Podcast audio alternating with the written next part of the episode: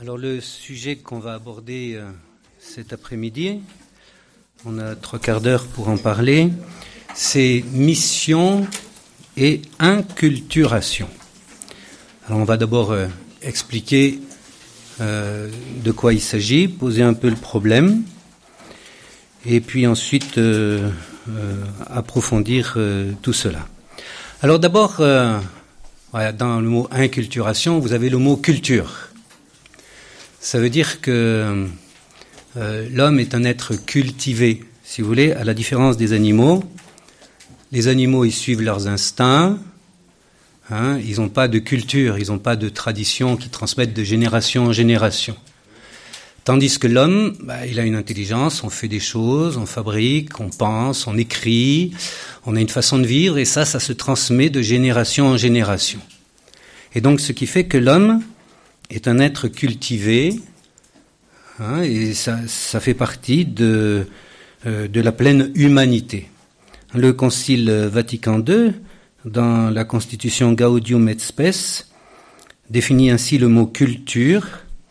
Cela désigne tout ce par quoi l'homme affine et développe ses multiples, les multiples capacités de son esprit et de, de son corps, s'efforce de soumettre l'univers par la connaissance et le travail, humanise la vie sociale, la vie familiale et l'ensemble de la vie civile grâce au progrès des mœurs et des institutions. Voilà. Tout cela, ça fait la culture, donc euh, ça englobe la littérature, des coutumes, une conception du travail, une certaine vision euh, politique aussi, euh, qui, qui, varie beaucoup selon les lieux et selon les époques. Hein. Alors quand il y a évangélisation, quand on va faire une mission, on s'adresse toujours à un peuple qui a une certaine culture. Et donc il faut tenir compte euh, de ce peuple auquel on s'adresse pour que ça puisse être compris, que ça puisse être reçu et euh, que l'évangile puisse pénétrer. Et euh, il est clair que quand on accueille l'évangile, hein, quand une culture accueille l'évangile, eh bien, elle le reçoit, euh, elle le reçoit à sa façon, et c'est ce qu'on appelle l'inculturation, c'est-à-dire que le ferment de l'évangile vient euh, à l'intérieur d'une culture, d'un type de société, et on va exprimer euh, la foi avec aussi notre réalité humaine telle qu'elle est. Bien. Alors, Là, il est maintenant, on va parler un peu plus de l'inculturation, comment elle est comprise, et du problème que ça peut poser. Voilà le problème que ça peut poser. Euh, on va dire quelque chose là qui est, erroné, hein, qui est faux. Voilà, mais c'est important de bien, le comprendre. Ce à quoi on est attentif, c'est que le christianisme s'est développé, on va dire, euh, en premier en Europe. Voilà, c'est un peu tiré à grands traits, mais c'est même pas tout à fait exact, mais euh, il s'est beaucoup développé en Europe. Et puis l'Europe a envoyé beaucoup de missionnaires un peu partout. Et les missionnaires qui partaient, et bien sûr, c'était des Européens, hein, et ils ont qu'ils avaient la culture européenne, c'est obligé. Donc ils se sont adressés euh, à ces peuples, et on reproche à l'évangélisation d'avoir transmis la culture européenne à d'autres peuples qui avaient d'autres cultures.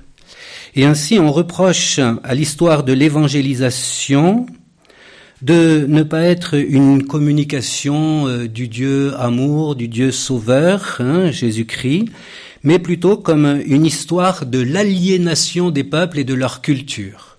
Voilà, on aurait euh, en quelque sorte détruit euh, l'héritage culturel de ces peuples pour imposer notre façon de vivre européenne. Et donc on dit il faut une déculturisation. What is it? Ça veut dire, si vous voulez, en gros, on a mis des éléments de culture européenne en Afrique, en Asie, en Inde, en Amérique latine, un peu partout. Et c'est très dommage, vous le comprenez bien. Hein, et donc il faut enlever ces éléments de culture européenne pour que désormais la foi puisse s'exprimer bien comme il faut, euh, de façon africaine, euh, de façon asiatique, etc., euh, etc. Voilà. Hein. Et alors face à cela, si vous voulez, il y a une autre question qui se pose. Euh, donc, puisqu'on veut que la foi s'imprègne un peu dans toutes les cultures et qu'elle soit qu'elle soit euh, exprimée de façon différente un peu selon chaque culture, on arrive même à cette idée qu'il est finalement assez difficile d'avoir un discours unique qui vaut pour tous les peuples. Hein. Alors, euh, euh, je cite, euh, bon, c'est un, un, bon évêque, hein, mais malgré tout, là, bah, il s'est trompé, puis l'histoire a montré qu'il s'était trompé. Hein, c'est Monseigneur Kofi, qui a été évêque de Marseille. En 1977, il disait ceci, Dans la mesure où on veut l'inculturation, hein, donc que la foi soit exprimée selon les peuples, donc dans la mesure où on veut l'inculturation de la foi, il devenait impossible d'envisager la composition d'un catéchisme universel. Impossible. Parce que chaque euh, culture doit l'exprimer différemment. La demande s'est exprimée une fois, mais elle n'a pas eu d'écho. Voilà. Et par contre, alors c'est vrai que c'est un peu contradictoire, et il continue en disant, euh, il devient nécessaire d'insister sur la regula fidei, la règle de la foi, c'est-à-dire sur l'écriture, l'écriture sainte, la tradition, et puis les symboles de la foi, c'est-à-dire les, les, credos qui ont été exprimés. Bon. Alors, euh, en quoi il s'est trompé? Ben, D'abord, euh, la demande d'un catéchisme universel universel a été faite en 1985 au moment du synode extraordinaire pour célébrer les 20 ans de la clôture du Concile Vatican II, et ce sont les évêques africains qui ont demandé ça, surtout, hein, surtout. Et la demande a beaucoup plu, donc il ne faut pas dire qu'elle n'a pas eu d'écho, parce qu'elle a eu beaucoup d'écho, cette demande-là, à ce moment-là. Elle a beaucoup plu, entre autres, au cardinal Ratzinger, qui était préfet de la Congrégation pour la doctrine de la foi, et à d'autres. Et il y a eu un catéchisme universel, hein, qui vaut pour tous les peuples, et c'est le catéchisme de l'Église catholique. Voilà. Alors donc, vous voyez, un petit peu, il y a, y a des choses qui sont vraies, et des choses qui sont erronées. Hein.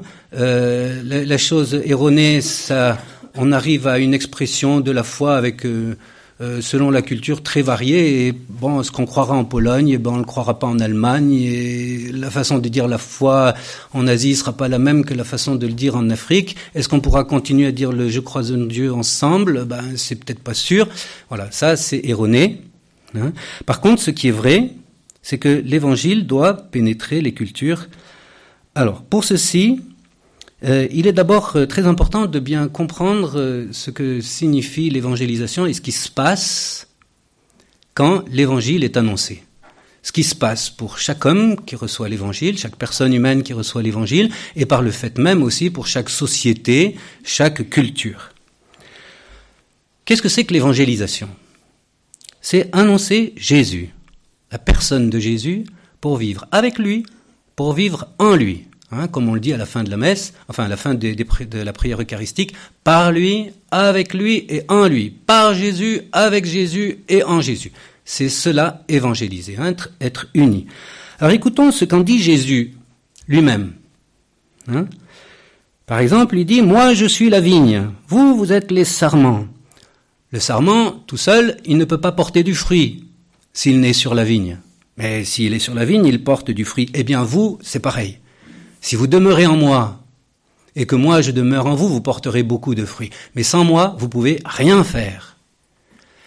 Jésus est au centre de l'évangélisation. La vie va être radicalement transformée. Si vous voulez, c'est un bouleversement radical. Encore, pour montrer ce bouleversement radical, Jésus a des paroles excessivement audacieuses. Hein. qui veut sauver sa vie la perdra, mais qui perdra sa vie à cause de moi la trouvera. Bon, donc il faut, faut s'appuyer sur Jésus et c'est tout nouveau. Hein, ça va changer notre vie. Quiconque aura quitté à cause de moi, à cause de mon nom, des maisons, des frères, sœurs, pères, mères, enfants, terre, recevra le centuple et aura en héritage la vie éternelle. Donc, à cause de Jésus, on renonce à tout. Hein? Celui qui aime son père ou sa mère plus que moi n'est pas digne de moi. Celui qui aime sa fille ou sa fille plus que moi n'est pas digne de moi. Bon. Vous voyez? Voilà. Jésus, il prend toute la place. Désormais, on vit par Jésus, avec Jésus, en Jésus. Hein. Et euh, Jésus est donc euh, le centre, hein, et c'est lui qui va nous donner la pleine vérité sur l'homme, parce que en Jésus, on voit que l'homme vient de Dieu et que l'homme est appelé à être divinisé. C'est notre vie, c'est le sens de notre vie. Jésus, vrai Dieu et vrai homme.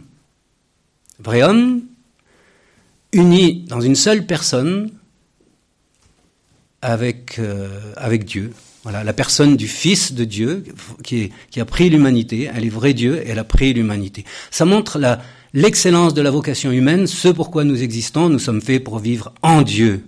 Hein. et ça se réalise déjà euh, euh, sur la terre euh, par notre union à Jésus. Donc un bouleversement. Vous voyez, on va avoir une vie différente, très très différente. Et il est clair que la société aussi va être transformée. Que dit Saint Pierre le jour de la Pentecôte, quand il reçoit l'Esprit Saint Alors d'abord il parle de Jésus. Hein. Sachez-le avec certitude, Dieu l'a fait Seigneur et Christ, ce Jésus que vous avez crucifié. Ceux qui entendent sont bouleversés et ils demandent que devons-nous faire? Eh bien, convertissez-vous, que chacun soit baptisé au nom de Jésus-Christ pour le pardon des péchés. Et par bien d'autres paroles, Pierre les adjurait en disant, Détournez-vous de cette génération tortueuse et vous serez sauvés. Donc, euh, voyez, vous aviez une façon de vivre euh, avec cette génération euh, pas toujours bonne. Hein, il faut changer. Voilà, comme ça, vous serez sauvés un bouleversement radical. Celui qui l'exprime le mieux, c'est peut-être Saint Paul. Saint Paul, c'était un juif et c'était un pharisien et il était convaincu. Et il a rencontré le Christ tout a été changé pour lui. Alors, il dit dans l'épître aux Philippiens, hein, Moi, j'ai des raisons de placer ma confiance dans la chair. ça veut dire dans la chair, dans ce qui est humain. Hein voilà, parce que moi je suis un homme plein et je sais ce que je fais, je sais ce que je veux. Donc si quelqu'un pense le faire, moi mieux que les autres. En effet, je suis circoncis huitième jour de la race d'Israël. Bon, hébreu, fils d'hébreu. Pour l'observance de la loi de Moïse, j'étais un pharisien, ça veut dire impeccable. Hein euh, pour ce qui est du zèle, ah, j'en avais, persécuteur de l'Église. Pour la justice que donne la loi de l'Ancien Testament, la loi de Moïse, été devenu irréprochable. Donc il se vante, hein. Voilà, toutes ces qualités humaines. Mais tous ces avantages que j'avais, je les ai considérés à cause du Christ comme une perte. Oui, je considère tout cela comme une perte à cause du bien qui surpasse tous les biens, la connaissance de Jésus-Christ mon Seigneur. À cause de lui, j'ai tout perdu et je considère tout comme des ordures afin de gagner un seul avantage, le Christ. Bah, c'est fabuleux. Hein comme, expression, vous voyez, une vie radicalement transformée. Alors, attention, il faut bien comprendre. Est-ce que Saint Paul dit que tout d'un coup, on va balayer, euh, euh, tenir pour nul, rien, toute la culture humaine qu'il avait On pourrait croire, hein, avec ce qu'il dit. Ce que fait Saint Paul là, c'est une première étape. Mais une fois qu'il appartient vraiment au Christ, vous voyez, qui vit de lui, il peut reprendre tout ce qu'il y avait de bon dans la façon de vivre des hommes. Et voilà ce qu'il dit un chapitre plus loin dans la même lettre aux Philippiens, au chapitre 4. Mes frères, tout ce qui est vrai et noble, tout ce qui est juste et pur, tout ce qui est digne d'être aimé et honoré, tout ce qui s'appelle vertu et qui mérite des éloges, tout cela, prenez-le à votre compte. Ça veut dire que dans la réalité humaine qui vous entoure, il y a bien des bonnes choses. Tout ça, c'est très bien. Vous pourrez tout assimiler. Hein, mais, et vous assimilerez d'autant mieux, et ce qui est bon, hein, en rejetant ce qui est mauvais, mais vous assimilerez d'autant mieux ce qui est bon, et ça sera transformé, transfiguré par votre vie en union avec le Christ. Hein et à tel point que Saint Paul peut dire, donc désormais ce n'est plus moi qui vis, mais c'est le Christ qui vit en moi. Alors ça, ça nous montre, voyez, l'évangélisation, la mission. Hein, ça va pénétrer la vie d'un homme, ça va bouleverser ses façons de penser. En même temps, on va recueillir tout ce qui est bon et on va écarter ce qui est mauvais. Et c'est exactement ce qui se passe dans l'inculturation. Quand l'évangile pénètre un peuple, hein, il faut d'abord en premier accueillir le Christ. Et en ouvrant grand les portes, hein, selon les paroles de Jean-Paul II, hein, quand il a été élu pape, ouvrez toutes grandes les portes au Christ. Et il le disait même pour les sociétés, pour les États. Hein. Donc euh, pour les cultures, de façon très très large. Et Jean-Paul II a été un grand euh, champion de, de, de, la culture. Voilà, ouvrez toutes grandes les portes au Christ. La société sera transformée. Hein, vos valeurs seront purifiées et après, une fois que vous aurez bien accueilli le Christ, vous pourrez recueillir tout ce qui est bon et ça portera du fruit. Hein. Voilà. Alors maintenant, euh, on va continuer en parlant euh, de l'inculturation. Euh, l'inculturation euh, qui s'est faite au cours euh, des siècles, et on va voir un peu, on va réfléchir, si vous voulez, parce que le problème, hein, on l'a dit au début, hein, vous avez la culture européenne. Alors, on a eu contact avec d'autres civilisations. Est-ce que c'est bien Est-ce que c'est pas bien? Est-ce qu'on a imposé notre façon de faire? Est-ce que bon, voilà. Et euh, donc, il faut prendre les, choses bien de haut. Alors, je vais d'abord faire une citation de Saint Jean-Paul II dans une exhortation apostolique sur la catéchèse, donc sur le catéchisme, la façon de transmettre la foi, Catechesi Tradende, c'était au numéro 53. Voilà ce que dit Jean-Paul II et on va l'expliquer après. Le message évangélique n'est pas isolable purement et simplement de la culture dans laquelle il s'est d'abord inséré, à savoir l'univers biblique et plus concrètement le milieu culturel où a vécu Jésus de Nazareth, ni même sans, déperdition grave des cultures où il s'est exprimé au long des siècles. Euh, le message évangélique se transmet depuis toujours à travers un dialogue, un dialogue apostolique qui est inévitablement inséré dans un certain dialogue des cultures. Alors, il y a trois éléments dans ce que dit Jean-Paul II. Vous avez la culture biblique, la culture de Jésus. Voilà. Hein, L'incarnation, le, salut, ça s'est fait dans un lieu et à un moment déterminé, voilà, avec la culture euh, juive. Bon. Vous avez ensuite les premiers qui ont assimilé le message public, biblique. Bon, on va dire en gros l'Europe, mais euh, c'est euh, pas complètement vrai, mais pour notre présentation, ça suffit. Hein, donc les, les, cultures européennes. Bon. Et puis euh, et puis après, qui s'est transmis à d'autres. Alors donc, on va voir l'importance de la culture biblique, l'importance de la culture européenne, et puis ce qui peut se passer maintenant. Alors l'importance de la culture biblique. Hein, Jean-Paul II nous dit que le message évangélique n'est pas isolable purement et simplement. On ne peut pas en faire quelque chose comme ça qui serait séparé du milieu culturel où a vécu Jésus. Alors donnons un, un ou deux exemples pour le comprendre. Jésus institue l'Eucharistie le jeudi saint. Voilà, vous lisez ça dans l'Évangile. Eh bien, euh, on comprend beaucoup mieux si on est dans la culture juive, qu'on comprend que c'est la Pâque juive. Hein, le, le, peuple hébreu, qui était en esclavage sous Pharaon, a été libéré euh, par l'intermédiaire de Moïse, hein, et euh, il y avait une célébration qu'on avait qu'on célébrait la Pâque, on immolait, euh, on immolait l'agneau, Hein, on mangeait euh, des pains azim qui avaient pas donc un pain sans levain. Il avait, il pouvait pas le temps de lever parce qu'il avait fallu partir en hâte. Hein, et c'était la célébration euh, de Dieu qui intervenait avec puissance pour libérer le peuple hébreu et le conduire vers la terre promise. Eh bien, l'institution de l'Eucharistie se situe dans ce cadre-là. Ça nous aide à comprendre que Jésus est le nouveau Moïse Hein. Il va nous libérer non pas de Pharaon, mais euh, du démon.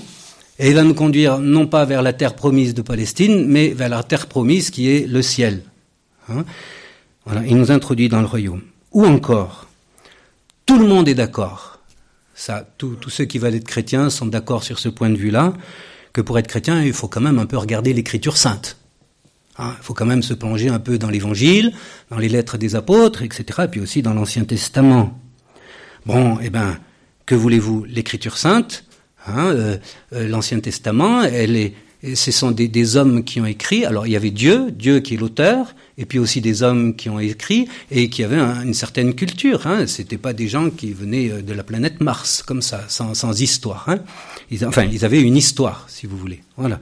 Et les, apôtres aussi vivaient avec leur temps, donc ils ont écrit l'Évangile. Et pour donc il faut regarder ces textes Hein, et les étudier. Et pour bien les comprendre, il faut voir aussi la culture du temps, ce qu'on voulait dire. Donc, on ne peut pas isoler, c'est pas possible, euh, la foi chrétienne de ce contact avec la culture biblique.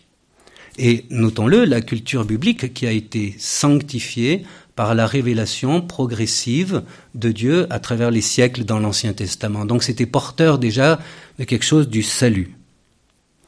Et puis après, vous avez les premières cultures post-bibliques.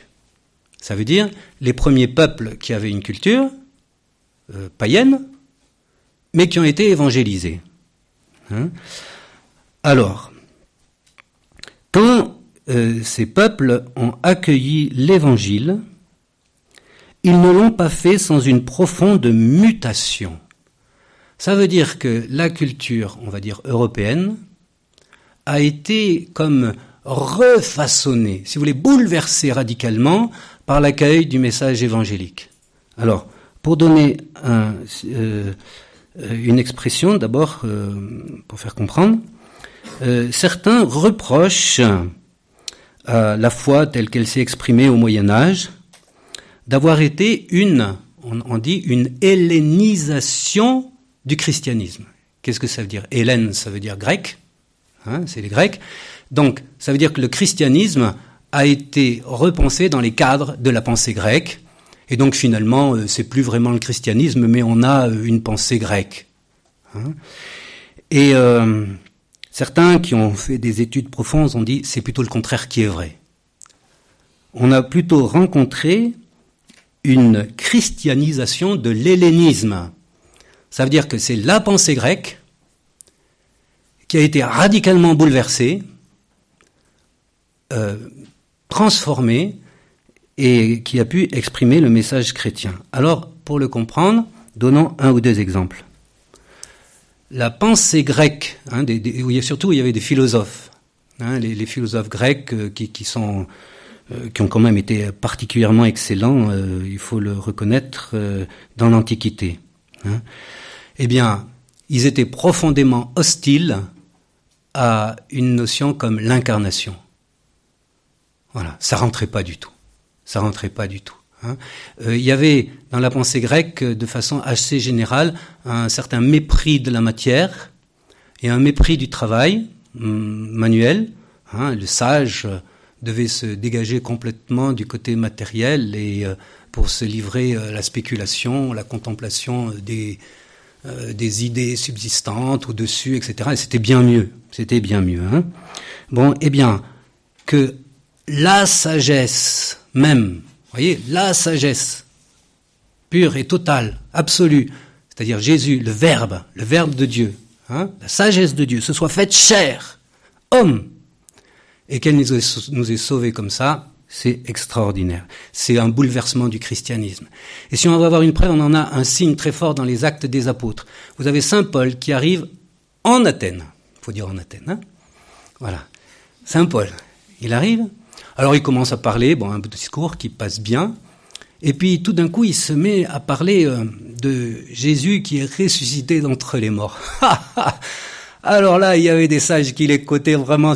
Ils avaient, ils avaient pas la télévision à cette époque, mais je vous garantis que ce jour-là, ils se sont bien amusés. Hein. Voilà. Vraiment, ils ah écoute, eh ben, sur cette question, tu nous parleras une autre fois. Hein. Euh, c'est, c'est même pas des erreurs là que tu nous racontes, mais c'est des, c'est innommable, c'est des sottises, c'est un non-sens, ça veut rien dire, rien dire, c'est insupportable une idée pareille. Voilà. La culture grecque était complètement hostile à l'idée d'une résurrection de la chair. Et précisément, si vous voulez, donc on a assimilé la culture grecque, et la culture grecque a été refondue hein, pour parler euh, euh, de l'homme alors bon, je le dis en deux mots, mais sans développer, on dit matière, forme, pour ceux qui ont fait un peu de philosophie, ils le savent. Et donc, la matière, eh ben, elle va être assumée, et puis, euh, et puis, euh, il y aura la résurrection. Hein, voilà, et eh ben, que voulez-vous? On a repris un, c'est, les pensées euh, d'Aristote, hein, un grand philosophe grec, eh bien, qui ont été profondément renouvelées pour exprimer le mystère chrétien. Hein, et je crois qu'Aristote ne se reconnaîtrait pas trop, quand même. Voilà, parce que c'est tellement transformé que euh, c'est différent. Et alors, ça c'est très important à bien saisir. Voyez, euh, Euh, Jean-Paul II, dans une allocution qu'il faisait à la commission biblique pontificale le 26 avril 1979, dit ceci Désormais, des personnes et des, événements contingents sont devenus porteurs d'un message transcendant et absolu. Ça veut dire que des événements qui ont eu lieu et des personnes contingents, c'est-à-dire liés à un, temps, à un lieu donné, sont devenus porteurs d'un message qui transcende le temps hein, et qui transcende les lieux, qui vaut pour tout le monde. Hein. Et donc, on ne peut plus faire l'économie, c'est-à-dire on ne peut plus laisser de côté ni, bien sûr, la culture biblique, ni même ces premières cultures qui ont reçu la foi hein, et qui ont été entièrement renouvelées par la foi, par l'évangélisation. Retenons cette idée du bouleversement profond quand on accueille Jésus-Christ dans une vie et quand une société accueille Jésus. Hein, voilà, ça, ça renouvelle profondément les choses. Bon. Et alors, ce qui fait que désormais l'évangélisation doit se faire dans un dialogue de culture. Voilà, et c'est le troisième point dont parle euh, Jean-Paul II. Hein, voyez, désormais la prédication apostolique, le dialogue apostolique est nécessairement un dialogue de culture. Alors, dialogue de culture, eh bien, vous avez la culture biblique, vous avez la culture européenne qui a été radicalement transformée, renouvelée par la foi. Et puis maintenant, ben, en dialogue avec la culture africaine, avec la culture asiatique, etc. Très bien, et qui sont des cultures, alors qui doivent elles aussi être renouvelées par le ferment évangélique, comme l'a été euh, la culture européenne, hein, de la même façon. Mais Désormais, il faut le faire comme un dialogue. Alors, pour donner, voyez, l'exemple typique hein, de, euh, de suicide intellectuel. Voilà. Hein. Vous avez un philosophe. Euh, alors, c'est pas lui qui a fait le suicide intellectuel, justement, il en est sorti, mais c'est ce qu'on a voulu lui imposer. Un philosophe français, hein, Étienne Gilson, il a étudié à la Sorbonne. On a un frère qui étudie à la Sorbonne. Hein. Bon. Alors il étudiait l'histoire de la philosophie. Alors vous savez comment c'était l'histoire de la philosophie? On étudiait l'Antiquité, donc euh, les penseurs grecs surtout, Aristote, Platon, quelques autres, voilà, Socrate et quelques autres. Et puis après, pendant dix siècles, il n'y avait plus rien. Les gens, ils ont arrêté de penser, hein, mais je vous garantis. Hein, pendant presque 1500 ans. Hein.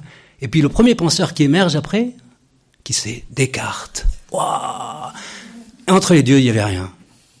Bon. Et Étienne Gilson, il s'est dit quand même, là, il y a un gros trou, là, c'est pas possible. Hein, il a creusé et il est devenu un spécialiste de la philosophie du Moyen Âge. Voilà, un peu en réaction aussi. Hein, et il a vu qu'il y avait une pensée très riche qui s'était développée en dialogue avec la foi. Hein, et que c'était un suicide intellectuel que de dire qu'il n'y avait pas eu de pensée entre les deux, hein, et que la pensée euh, du moment que c'était une pensée avec la foi, c'était une pensée nulle. Voilà, en gros, c'était ça. Hein bon. Alors, donc maintenant, il faut un dialogue des cultures, et c'est clair. Voilà. Donc, l'Afrique, l'Asie, nous, etc., personne ne peut recevoir le message du Christ en refusant le dialogue avec la culture biblique, en refusant le dialogue avec la culture grecque renouvelée par la foi. Ça fait partie de la réalité humaine. Et il faut bien comprendre ceci, qu'une culture, c'est une réalité humaine. Donc si elle est vraiment humaine, si elle est raisonnable, on doit pouvoir rentrer en dialogue avec d'autres cultures. Parce que la raison, c'est la raison. Et oui, donc si un Africain a une raison, si un Asiatique a une raison, si un, Européen a une raison, on doit pouvoir dialoguer et on doit pouvoir se comprendre. Hein? Si l'Africain a des raisons, que je comprends pas, ben, qu'on discute, on s'explique et puis on s'enrichit comme ça. Voyez? Donc, il doit y avoir ce, ce dialogue et ce qu'il faut bien comprendre, c'est qu'une culture qui se voudrait isolée sur elle-même, fermée sur elle-même, hein, elle va nécessairement en s'appauvrissant. Et elle devient médiocre et au terme, elle devient inhumaine. Hein. Donc, euh, euh, euh, voilà, pour, ceci. Alors, évidemment, il y aura un peu un discernement à faire. Hein. Il est évident que, si vous voulez, dans la mission, on est porteur de notre tradition. Euh, on est porteur de la culture biblique. Nous, si on est missionnaire européen, maintenant on a des missionnaires africains qui viennent chez nous, hein, voilà. Mais si on est missionnaire européen, eh bien on y va avec notre histoire, c'est évident, et on ne va pas le nier. Bah, sinon on ne sait plus qui on est. Hein. Alors, il est évident qu'il peut y avoir des, des éléments qu'on véhicule euh, qui sont contingents, qui sont pas essentiels et qui euh, euh, pour lesquels il faut faire attention de ne pas transmettre, et puis dans les deux sens. Alors je donne un exemple. Hein. Eh ben, que voulez-vous Origène, euh, bon, c'est un père ou pas un père de l'Église, ça dépend comment on estime les choses. Hein. Mais il voyait euh, l'Empire romain avec une haute signification religieuse, comme vraiment l'instrument privilégié de Dieu pour la transmission de la foi. Hein. On a un, César, euh, Eusèbe de Césarée, donc c'était dans, l'Antiquité, qui voyait euh, euh, le pape comme le vicaire, le, remplace, le représentant du Christ sur la terre, et l'empereur comme le représentant de Dieu le Père sur la terre. Voilà.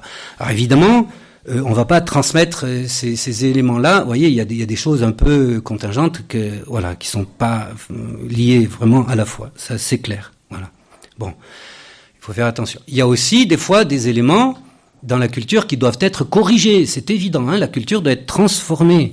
Bon, quand on a évangélisé le Mexique, hein, avec ces peuples aztèques où il y avait euh, des sacrifices humains abondants, hein, voilà, c'est assez abominable, hein, les choses qui se faisaient. On va pas le décrire ici parce que c'est c'est euh, assez épouvantable. Bon, eh bien, évidemment, euh, ça fait partie de leur culture ou de leur anticulture, comme on veut. Mais évidemment, il faut corriger ça. Hein. et, euh, et, chez nous, on a des choses qui euh, n'ont rien à envier, euh, qu'il faut aussi corriger. Voilà. Par contre, il y a du bon dans les cultures et cela peut être assimilé. Dans la culture moderne, une aspiration à la justice, on veut le respect des consciences, en soi c'est bon, une solidarité internationale aussi. Bon, en Afrique, la première fois qu'on m'a dit ça, je n'ai pas cru, parce que ça m'étonnait beaucoup. On m'a dit en Afrique, euh, il y a euh, euh, un élément culturel, c'est la foi en Dieu unique créateur. J'avais jamais entendu ça, et pour moi, l'Afrique, c'était polythéisme, hein, plein de dieux partout. Et après, je l'ai entendu une deuxième fois d'une autre source, et puis, puis, puis j'ai demandé à plusieurs Africains, ils m'ont dit si, si, c'est vrai. Bon, alors maintenant, je le crois, hein, il n'y a pas de problème. Mais c'est vrai qu'il y a beaucoup de dieux, mais ils croient à un Dieu plus grand, unique qui est le Créateur. Et c'est enraciné dans leur culture. Alors évidemment, quand vous allez évangéliser le peuple africain, vous rencontrez ça, c'est euh, une pierre d'attente sur laquelle on peut construire, hein, et on va assimiler cet, élément qui est bon. Hein. En Afrique aussi, c'est le cardinal Sarah qui le disait, c'est enraciné dans la culture l'amour de la vie. Hein. Quand un enfant naît, c'est toujours une bonne nouvelle. Et le cardinal Sarah, il disait, c'est la catastrophe chez vous quand il y a un enfant qui naît. Vous voyez? Voilà. Alors heureusement, c'est pas tout le temps comme ça, et on, a suffisamment quand même un, peu d'humanité pour avoir la joie de l'enfant. Mais quand même, c'est en bonne partie vrai, hein. En bonne partie vrai. C'est quelque chose qui, pénètre. Hein. Bon, eh bien, euh, quand vous avez cet élément bon que vous trouvez dans dans, une terre que vous avez évangélisée, c'est ce que dit saint Paul, tout ce qui est noble, pur, saint, eh ben prenez-le à votre compte, mais en accueillant le Christ. Voilà. Hein voilà. Et donc, euh, euh, comme ça, il faut un, un, travail hein, d'évangélisation et de dialogue des cultures. Et on a cette conviction qu'une culture ne devient pleinement et vraiment humaine que lorsqu'elle est chrétienne. Alors, un petit mot sur la culture européenne. Hein, ce qui a façonné la culture européenne, je vais le dire très brièvement, en m'appuyant sur ce que le pape euh, émérite Benoît XVI a dit en 2008 quand il est venu à Paris et qu'il a fait un discours d'un niveau vraiment extraordinaire au Bernardin. Hein, donc euh, on peut dire cette université, c'est pas une université, mais fondée par le cardinal Lustiger. Il voulait parler des racines de la culture européenne. Et alors il expliquait ce qu'ont été les monastères, qui ont été les grands euh, vecteurs, ceux qui ont le plus travaillé à la culture européenne, hein, les monastères. Il disait, euh, les monastères, leur but, euh, c'était pas directement de sauver la culture antique ni de former une culture nouvelle. Non, non. Leur but, c'était chercher Dieu. Querere Deum. Il avait dit avec sa douce voix. Hein? Deum, chercher Dieu. C'était ça qu'ils avaient. Seulement le chemin pour chercher Dieu qu'avaient les monastères, il était déjà balisé parce que Dieu était déjà venu à notre rencontre dans la révélation. C'était des chrétiens, les moines. Hein. Donc ils ont reçu, ils ont suivi le chemin de la révélation. Ils se sont penchés sur la parole de Dieu, ils l'ont étudiée. Et donc ils ont exercé leur raison, leur intelligence, en voulant comprendre la révélation. Et leur raison s'est développée comme ça. Hein. Et euh, euh, le Benoît XVI souligne cette vérité que c'est euh, constitutif de la foi chrétienne, le Verbe s'est fait chair. Le Verbe. Hein, c'est Saint Jean qui dit ça hein, au début. Le Verbe s'est fait homme, le Verbe s'est fait chair. Le Verbe, on pourrait dire la raison, l'intelligence, la vérité s'est faite chair. Voilà. La raison s'est faite chair. Donc Dieu, quand il parle à l'homme, il se révèle, il suscite la réflexion de la raison humaine. Et puis une autre réalité qui est très présente chez les moines, c'est le travail manuel. Et euh, ceci ne correspondait pas à la culture du monde grec, hein, puisque le travail manuel, on l'a mentionné, c'était euh, plutôt l'œuvre des esclaves. Par contre, euh, chez les juifs, les grands rabbins exerçaient tous, en parallèlement à leur prédication, à leur œuvre de rabbin, un métier artisanal. Hein. Eh bien, les, les moines ont pris cela et ils ont approfondi cette parole de Jésus qui dit dans l'évangile selon Saint Jean, Mon Père travaille tout le temps et moi aussi, je travaille. Et Jésus a travaillé d'abord manuellement pendant 30 ans à Nazareth, et puis ensuite il a travaillé euh, en parcourant les, routes de Palestine et en prêchant. Donc les, les moines ont développé une culture du travail, et c'était pour eux une façon d'être à l'image et à la ressemblance de Dieu qui nous a créés dans un jardin à travailler, dans un jardin à cultiver. Mais il est clair que leur raison qui s'est développée, leur travail qui s'est développé, c'était en référence à Dieu, c'était pour ressembler à Dieu, pour rentrer en collaboration avec Dieu, et c'est comme ça qu'on est arrivé aux plus hautes expressions de la culture en Europe. Et nous dit Benoît XVI, ce qui a fondé la culture de l'Europe, à savoir la recherche de Dieu, hein, demeure aujourd'hui le fondement de toute culture véritable.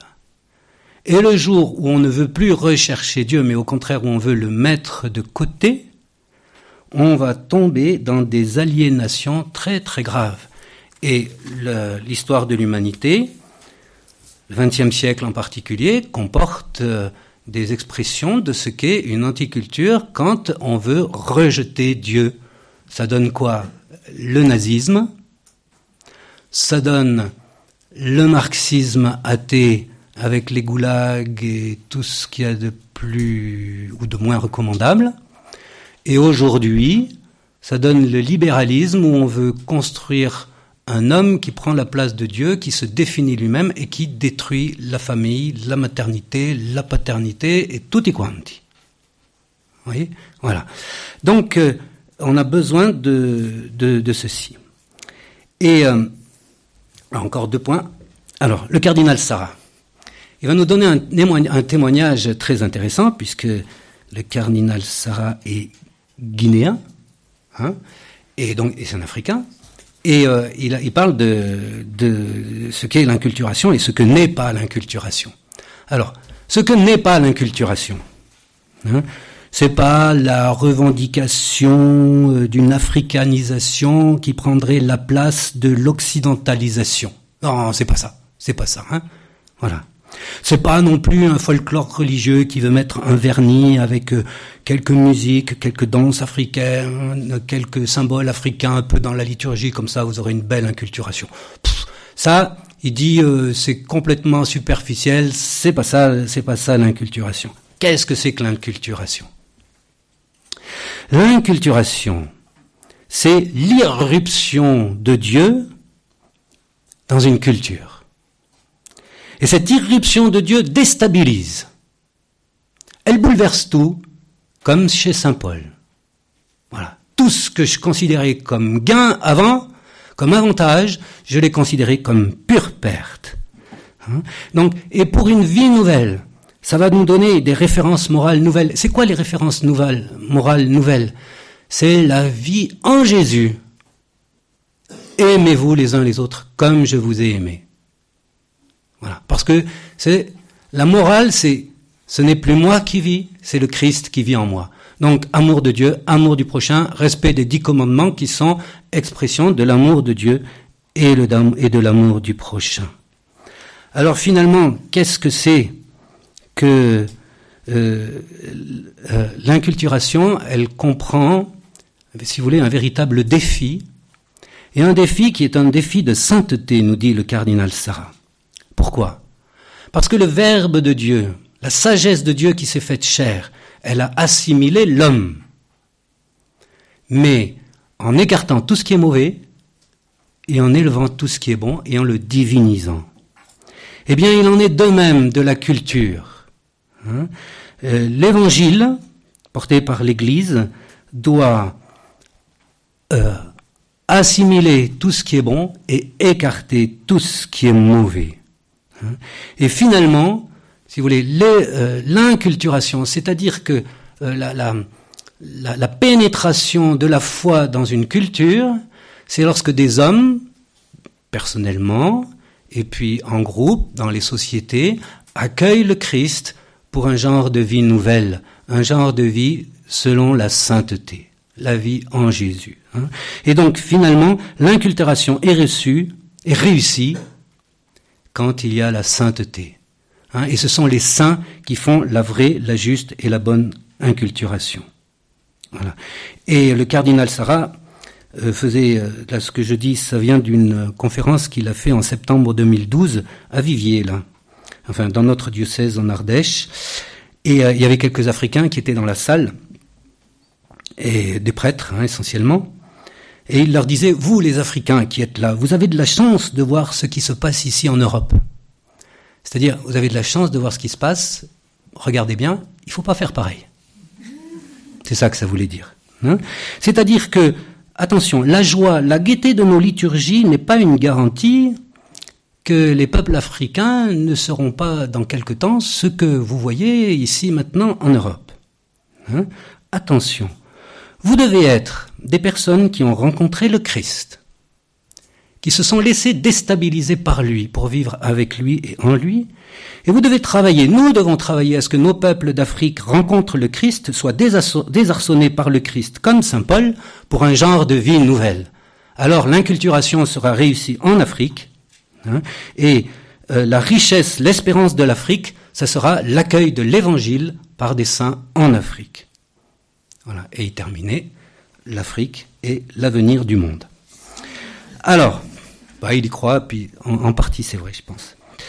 Alors, le, si vous voulez maintenant, pour dire, euh, pour terminer, voilà, quel est le défi pour nous, voilà, pour réussir l'inculturation hein Eh bien, si on veut l'inculturation de la foi en Afrique, en Asie, euh, en Amazonie, ou je sais pas où, hein, partout, il faut d'abord bien réaliser qu'il faut l'inculturation de la foi chez nous. Et actuellement, on assiste à une sorte de déculturation de la foi chez nous. C'est-à-dire qu'on veut écarter Dieu. Hein. on veut une société sans Dieu. Alors il faut réinstaller Dieu dans notre société.